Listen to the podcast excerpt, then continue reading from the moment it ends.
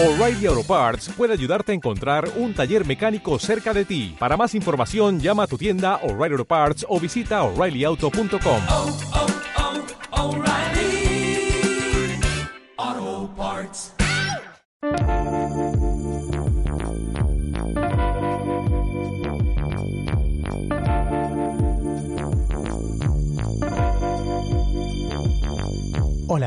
bienvenidos a Mientras Escucho, una propuesta del área de Psicología del Conocimiento y Aprendizaje de Flaxo, un podcast para sintonizar con pensamientos y prácticas sobre el desafío de aprender.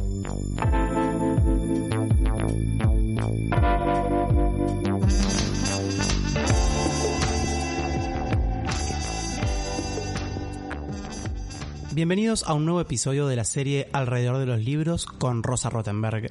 Hola Rosa. Hola Nico, ¿cómo estás? Bien, muy bien. Hoy tenemos de invitada a Carolina Tosi. Ella es doctora en lingüística, magíster en análisis del discurso y licenciada y profesora en letras por la Universidad de Buenos Aires.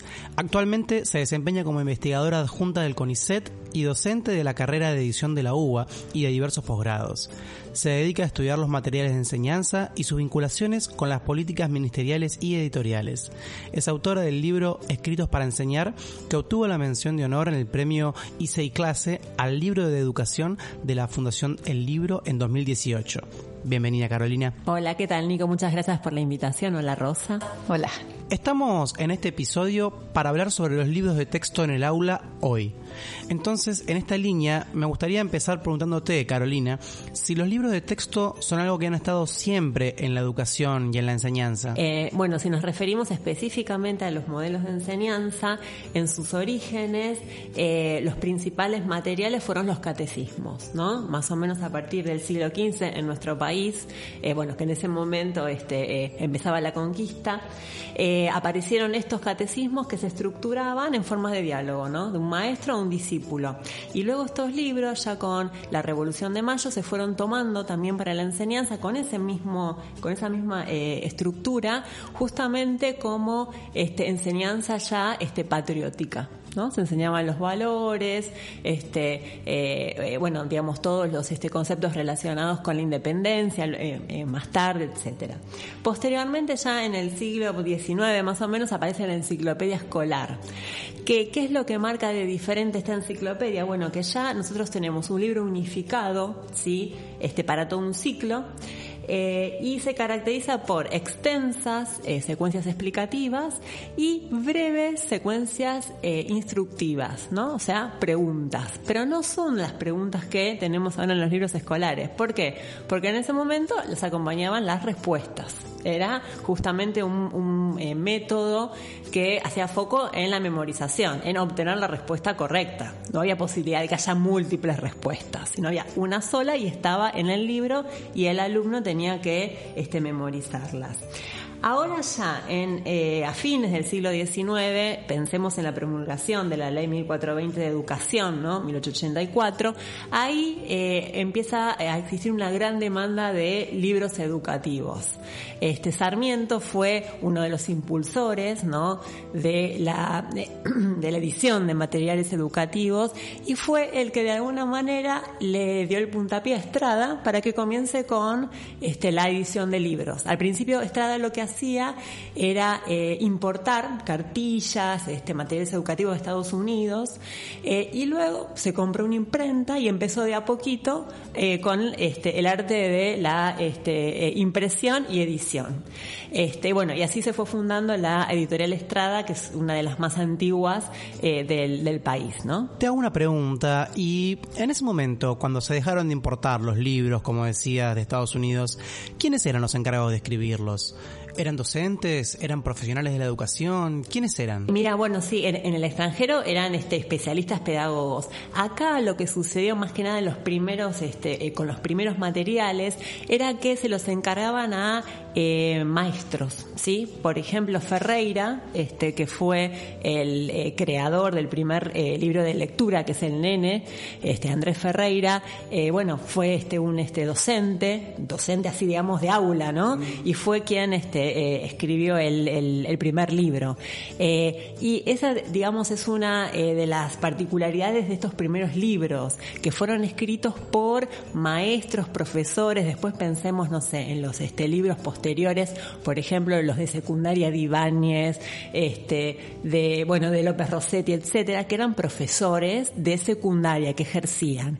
Ya después, eh, bueno, que eso por ahí lo vamos a ver más adelante, ¿no? Con la charla, pero ya en, eh, eh, más adelante cuando entran las multinacionales, ya son textos que muchas veces son escritos por académicos que en cierta manera pierden por ahí el contacto con el aula, ¿no? Con la práctica. Me gustaría apuntar, eh, gracias a tu pregunta, que los libros de texto son básicamente eh, materiales didácticos, es decir, eh, medios para enseñar. La intencionalidad clara es la enseñanza. Yo diría, bueno, ahí hay una primera discusión, ¿no? Son básicamente medios para enseñar, son medios para aprender. Siempre me, me quedo pensando que el libro escolar tiene tres destinatarios distintos, ¿no? Eh, el maestro porque lo usa para enseñar, el alumno porque lo usa para aprender, y hay un destinatario cliente que es el padre que lo tiene que comprar, ¿no? Entonces hay un conjunto de tensiones. En realidad el cliente es el maestro, que es el recomendador. Pero bueno, eh, de ahí viene una disputa habitual en relación con eh, el papá que dice lo tuve que comprar, pagué tanto y quedan tantas páginas sin usar o lo, lo trabajaron entero o no. Pero bueno, ese es un paréntesis y sí quería apuntar a lo que está diciendo eh, Carolina, que aquí hay una tensión importante desde la autoría, ¿no? Y que este, eh, eh, hay, digamos, que esta tensión ha ido variando, pero siempre hay una, es una tensión que percibe el docente, ¿no? Que es quién es el autor, que, eh, en qué medida el autor es una persona actualizada en la disciplina que enseña, actualizada desde el punto de vista didáctico, Mm, y también qué grado de aula, cuánto aula pisada tiene para poder mm, hacer una propuesta que sea realista y ajustada a sujetos de aprendizaje concretos, a, con- a- contextos eh, diversos, concretos, a aulas que en general son heterogéneas, etcétera, etcétera. En realidad, el debate sobre eh, quiénes son los mejores autores de los libros de texto, como vos decís, eh, es la verdad un debate que ha surgido, creo que, bueno, desde el inicio del libro de texto y aún se mantiene. Y muchas veces es este tema de, de conflicto en las mismas editoriales. Eh, en un primer momento, bueno, digamos, en estos, este, en, las primeras décadas del siglo XX, sin dudas se prefería al, eh, digamos, al autor, eh, maestro, profesor que estaba en el aula. También porque no había tanta, digamos, especialización, ¿no? Académica para esa tarea. Eh, y piensen que eran en ese momento libros de autor, ¿sí? Eh, no sé si, por ahí nosotras que somos un poco más grandes nos acordamos de esos libros que estaban en la biblioteca, ¿no? De mi casa, que eran de un único autor, ¿no? Teníamos Ibáñez, Astolfi, Dembo, Sarur, etcétera. Eh, podía haber alguna pareja de autores, pero eran libros que justamente surgían eh, de la voluntad, ¿no? Del, eh, del autor. Iban a las editoriales a ofrecerlos. Puede ser que a veces estaba esta, esta opción de que se lo sugerían, pero eran libros que se cocinaban, por así decirlo, eh, en, la casa del autor, los escribía y después los entregaban a la editorial. Y por eso se puede hablar que hay un canon, ¿no? De este, libros eh, escolares eh, en esta primera parte del, siglo, yo creo que hasta los 80 más o menos. Piensen que Ibáñez, por ejemplo, para poner un ejemplo, se empezó a editar en los 40, ¿no? Y se reeditó, pero yo creo que infinitas veces, hasta los 80 seguro, y aún en, día, yo hablé con editores de Troquel, siguen pidiendo este, eh, im- reimpresiones. Por ahí más acotadas obviamente, pero hay todavía un público seguidor. Eh, entonces, bueno, en este caso las políticas editoriales eran diferentes. ¿Por qué? Porque ellos tenían un autor para cada asignatura. Entonces, por ejemplo, uno tenía uno para historia, otro para biología, y no había, digamos, como competencia en, eh, entre los autores de una misma editorial, sí, entre diversas editoriales. Pero ahora lo que sucede con las editoriales es que eh, los libros de texto son libros editoriales. ¿Por qué? Nacen, se proyectan, se organizan, se diseñan en el seno de la misma editorial. Muchas veces vienen del, eh, digamos, de eh, la parte de marketing, ¿no? La, la, idea de un determinado libro viene de comercialización, de marketing, baja al área de edición. Eh, a veces es cierto que por ahí los mismos editores pueden dar una idea, pero la verdad que por las entrevistas que yo he realizado y por también el conocimiento que tengo con las editoriales, pesa mucho la parte de marketing que tiene que ver con que, bueno, con las demandas, con lo que piden los docentes.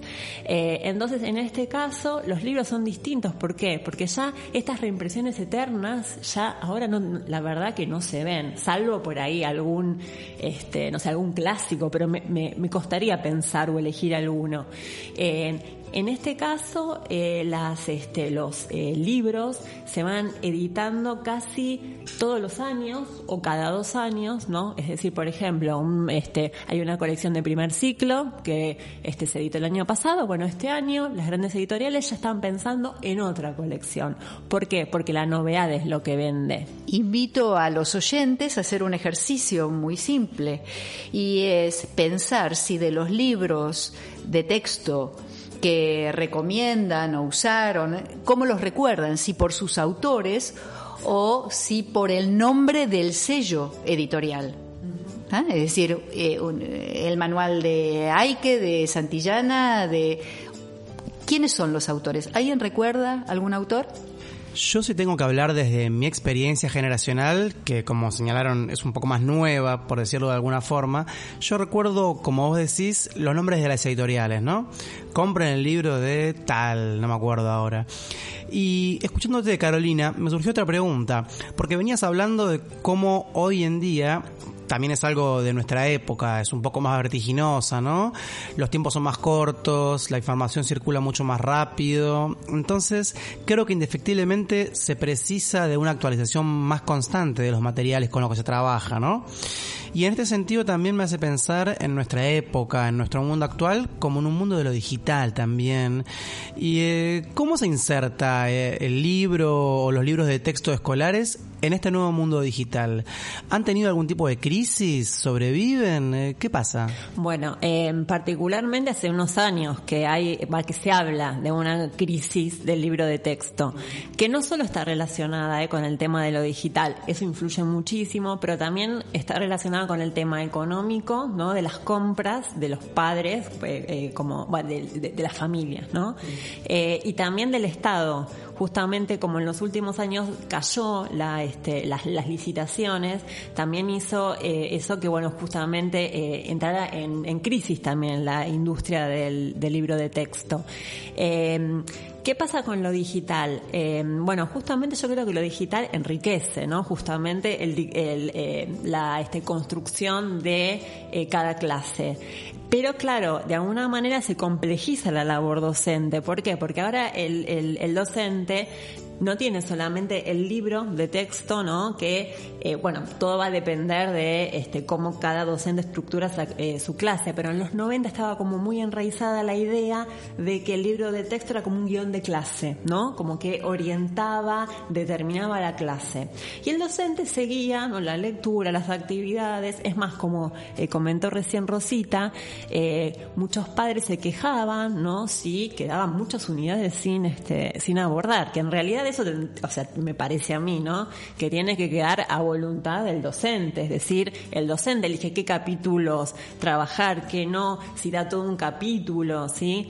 Este, y en, muchas veces se, se, se, hablaba, Romero lo hablaba mucho, de que eh, eh, había como una dictadura del libro de texto, ¿no? Que de alguna manera corría el rol o este, la jerarquía que tenía el docente de este poder eh, administrar y, eh, bueno, organizar, diseñar su, eh, su clase a piacere, digamos.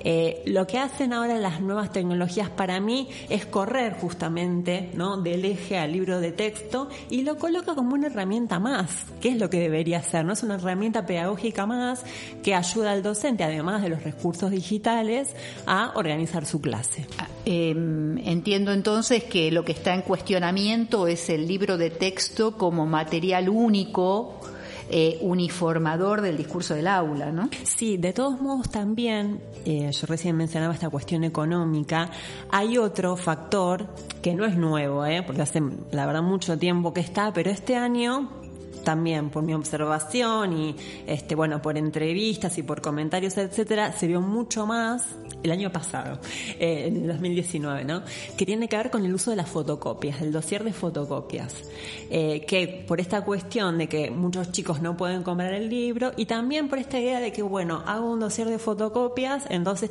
tienen diversidad de textos los chicos y eso muchas veces es una falacia porque son fotocopias sueltas pongo un poquito de cada libro a veces no hay una progresión, ¿no? Un razonamiento de, este, bueno, de lo, de lo que se quiere hacer.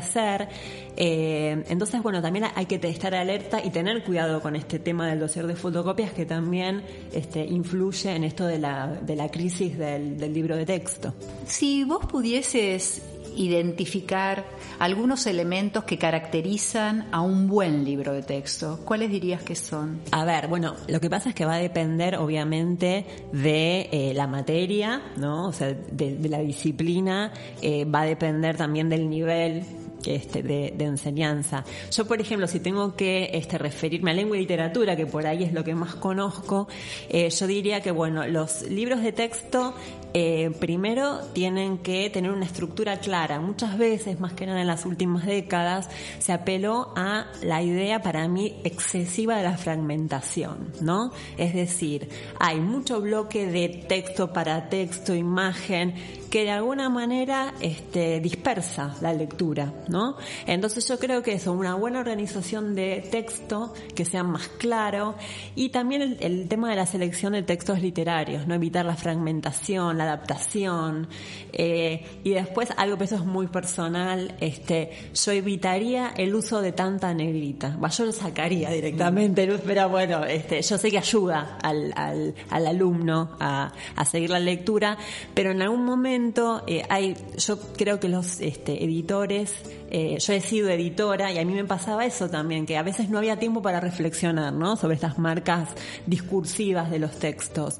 Eh, y por ejemplo, el uso de negrita, ¿no? Que, eh, ojo, no es algo nuevo tampoco. Desde los primeros libros de texto siempre hubo una marca tipográfica para señalar ese conocimiento clave o esa parte del texto que este, el autor quería que el alumno prestara atención, ¿no? Entonces, en un primer momento fue la bastardilla, eh, que luego, bueno, eh, por este, los adelantos tecnológicos pasó a ser la, la negrita. Y el problema es que ahora hay tanto uso de negrita, hay como una excesiva eh, utilización de la negrita, que hace que el chico directamente focalice en la negrita, ¿no? Y a mí muchas veces me pasó observando clases que hay eh, están este bueno el, el- el, este cuestionario no para que el chico este responda. Y los chicos ya saben que para responder el cuestionario tienen que ir a las negritas. Entonces ahí que se pierde la posibilidad de que el chico mismo ayudado por el docente obviamente pueda rescatar las ideas principales puede identificar los conceptos este, me parece que ese, por ejemplo, es uno de los elementos que habría que tener en cuenta. Y otro también elemento me parece clave en los libros de texto, que por ello, eh, si tengo que elegir uno, eh, tendría muy en cuenta, eh, es el tema también de, eh, a ver, de cuando se introducen textos de autores, ¿no? Que muchas veces están fragmentados, es cierto, a veces no se puede poner todo, yo solo entiendo, pero a veces hay adaptaciones, hay muchos espacios que, este, digamos, que están, este, como omitidos y ahí se ve claramente que hay como una especie, ¿no? De direccionamiento. Este, eh, entonces yo tendría muy, en, muy, eh, o sea, en cuenta eso, ¿no? Me quedo pensando que uno de los cuestionamientos eh, usuales eh, tiene que ver con el libro de texto en relación con presentar una voz única, objetiva y neutral. eh, acerca de los contenidos. Eh, y en muchos casos el libro de texto es el único eh, libro al que se accede en las aulas. Entonces, eh, sabemos que las perspectivas múltiples, las fuentes diversas, son todos caminos y alternativas para generar comprensiones más profundas y lecturas eh, diversas, múltiples, amplias. Eh, hace falta tener que contrastar para contrastar, ¿no? Como vos decías, hace falta tener texto para poder, eh, texto secundario para tener texto primario, ¿no? O sea, ideas centrales. Entonces, te quería preguntar qué pasa con esa voz de autoridad objetiva y neutral que se encuentra eh, usualmente en los libros de texto. Eh, a mí me parece que sigue estando todavía esta idea de que el libro de texto dice la verdad. ¿No? Es más, muchas veces a mí me llama la atención eh, cuando hay, este, digamos, como eh, protestas, ¿no? Por algunos libros que eh, tienen determinados usos por ahí políticos, ¿no? O este, se hace hincapié en algún concepto, este, más bien ideológico. Y en realidad los libros de texto es, son ideología. Es cierto que en algunos momentos históricos es más explícita, ¿no? Esa dimensión. Podemos pensar en los libros del periodo peronista y no había duda, era explícito, estaba, ¿no? Este, en las imágenes, en los textos. Pero todos los libros de texto tienen justamente una dirección ideológica, una postura tomada. Eh, entonces, bueno, me parece que eh, ahí este hay que, bueno, justamente hay que tener en cuenta eso, ¿no? Que todos este, los libros de texto tienen esa dimensión. Me parece que el docente ahí tiene que, este, justamente, eh, poder, eh, eh, a ver, eh, explotar, ¿no? Ese, esa, esa dimensión para hacer un debate, para poder cuestionar, ¿no? Eh, el tema también es que muchas veces los docentes, y acá también va otra este, crítica, Ojo, no lo hago como una crítica para los docentes porque yo he sido docente y también lo he hecho. ¿eh? Creo que este, tenemos que siempre hacer esta eh, autorreflexión. Que muchas veces en, por ahí en el fragor, ¿no? De tener mucho trabajo, eh, utilizamos el libro como única fuente, ¿no? Ahora, bueno, con los recursos de, de, de internet creo que eso un poco se ha este, eh, aflojado, un poquito a este mermado, pero en una época era como que, bueno, era solo el libro de texto. Y entonces, digamos, esa, eh, esa representación que tiene el docente también se pasa al alumno. Si yo uso el, el- el libro de texto como única fuente, va a, ser transmitido eh, a los alumnos.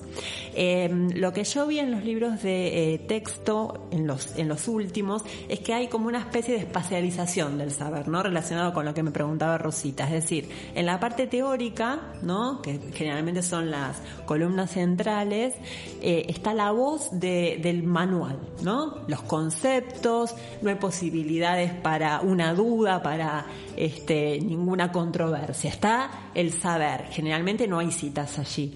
Pero sí, después en, los en los márgenes o en una- unas plaquetas inferiores, ahí sí se coloca voz ajena. Pero esa voz ajena, en general, sirve para avalar lo que se dice en la teoría. Es muy difícil encontrar este, opiniones, ¿no? Y posturas contrapuestas. Puede ser en algún trabajo práctico que se, ¿no? Que se trabaje estas conduras contrapuestas, pero me parece que ahí también hay otro punto. Te quería preguntar por eh, las imágenes, porque estoy pensando que te escucho y hablas del libro de texto, cuando en realidad ha ido creciendo sistemáticamente, sostenidamente, el espacio de la imagen, ya sea de ilustraciones, de infografías, de gráficos. Entonces, ¿por qué seguimos hablando del libro texto? Esa es una duda que tengo.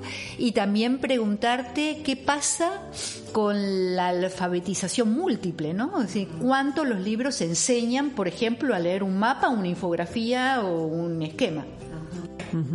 Eh, Con relación a los libros de texto, eh, las propuestas editoriales eh, ponen mucho hincapié en las imágenes últimamente.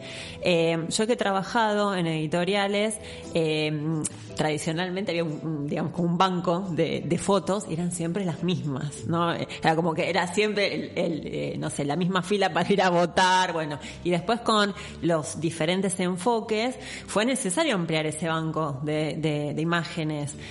bueno, por este los este, diferentes temas ¿no? que se requerían, ya sea con este, bueno, eh, personas este, con discapacidades, em, introducir perspectiva de género, digamos como que fue necesario. Yo ahora veo, la verdad, eh, que hay un gran interés en eh, no solamente introducir más fotos, sino en, bueno, en, todo lo que es el diseño de imágenes explicativas. Ya no son imágenes que a veces pasaban los primeros libros de textos ¿no? del, del siglo XX, que eran imágenes decorativas muchas veces. Eh, ahora no, este, tienen un fin este, educativo eh, claro. Lo que sí es cierto es que para algunas asignaturas, para algunos temas, eh, ver, no sé, videos o, imágenes en tres dimensiones, no sé, pienso en biología, es esencial. Entonces, yo creo que hay determinados temas en todas las áreas que ahí creo que la complementación entre recursos digitales y libro de texto es esencial digamos, yo de, alguna manera eh, amo los libros, eh, nunca voy a estar en, contra del uso del libro de texto, pero sí de, bueno, complementarlos y de sacarle el jugo a los recursos digitales cuando es necesario, ¿no?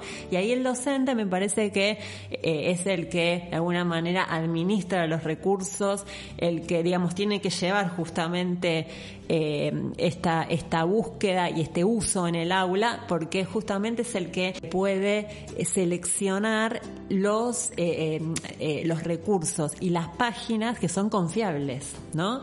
y que, digamos, están construidas con este prestigio, con experticia, ¿sí? Entonces me parece que ahí está, está el punto también. Em, Carolina, la última, la actual gestión en los últimos meses ha renovado la propuesta del Plan Nacional de Lecturas. Eh, y quería preguntarte por esto, qué pensás al respecto, porque me parece que habla de un aula eh, enriquecida ya no solamente con libros de texto, sino también con libros de literatura, ¿no? Bueno, eh, alguna reflexión al respecto quería pedirte. Sí, la literatura ha pasado este, por diferentes formatos en la escuela. Desde los libros de lectura, eh, hay algunas joyitas, por ejemplo, como Suelo Natal de Quiroga y, y Glusberg, hasta antologías, literatura dentro de libros de texto que muchas veces estaban fraccionados. Eh, y también las colecciones escolares, ¿no? De literatura, eh, que son esas colecciones que no solamente está el texto, sino están las actividades, explicación, evaluación, glosario, etcétera.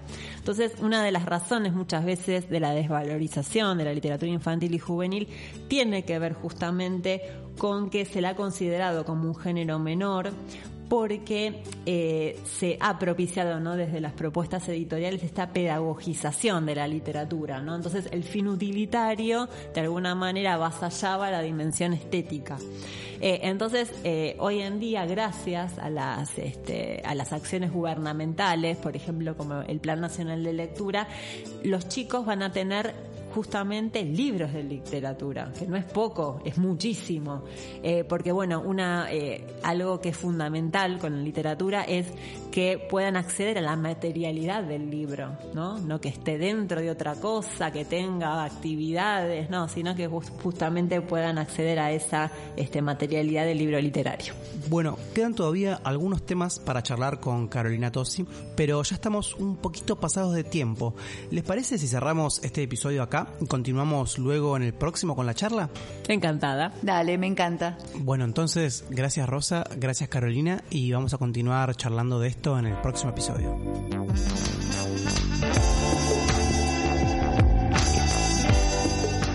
Este fue el tercer episodio de la serie Alrededor de los Libros con Rosa Rottenberg. Estén atentos a nuestras redes sociales para no perderse la próxima entrega. Mi nombre es Nicolás Gugliuni y nos escuchamos pronto.